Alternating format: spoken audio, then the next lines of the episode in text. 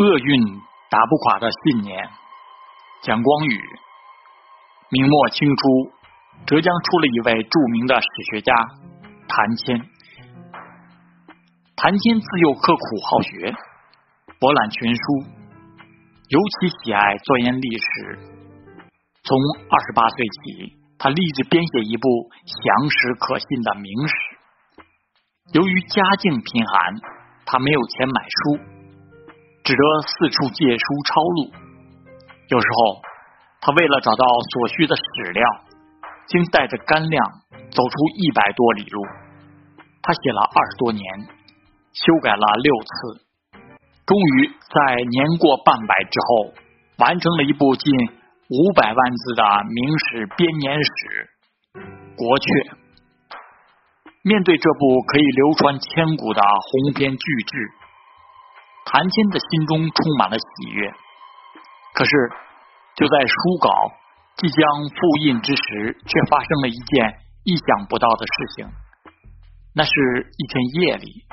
小偷溜进他家，见家徒四壁，几乎无从下手，误以为锁在竹箱里的国阙原稿毕竟是值钱的财物，这部珍贵的原稿就下落不明了。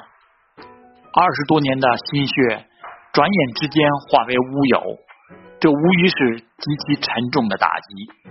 何况此时的谭谦。已经五十三岁了，他老泪纵横，寝食不安，甚至彻夜难眠。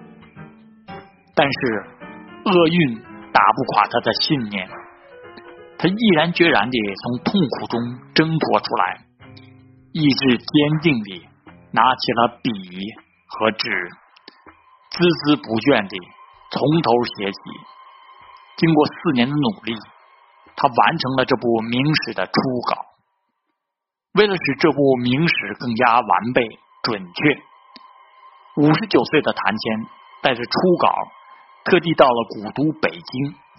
在京城的那段岁月，他一袭破衫，风尘仆仆，四处寻访，广泛地搜集明朝的译文，并亲自到郊外去考察历史遗迹。他面对孤灯，奋笔疾书，全然不顾年老体弱。他似乎预感到生命留给自己的时间已经不多了，又经过了几年的字斟句酌、增补删改，一部新写的国阙诞生了。这部不可多得的明史巨著，共幺零四卷，五百多万字，比丢失的那部。更加详实可信。一个人的价值大小是由贡献多少决定的。享年六十四岁的谭谦，因这部呕心沥血的传世之作而名垂青史。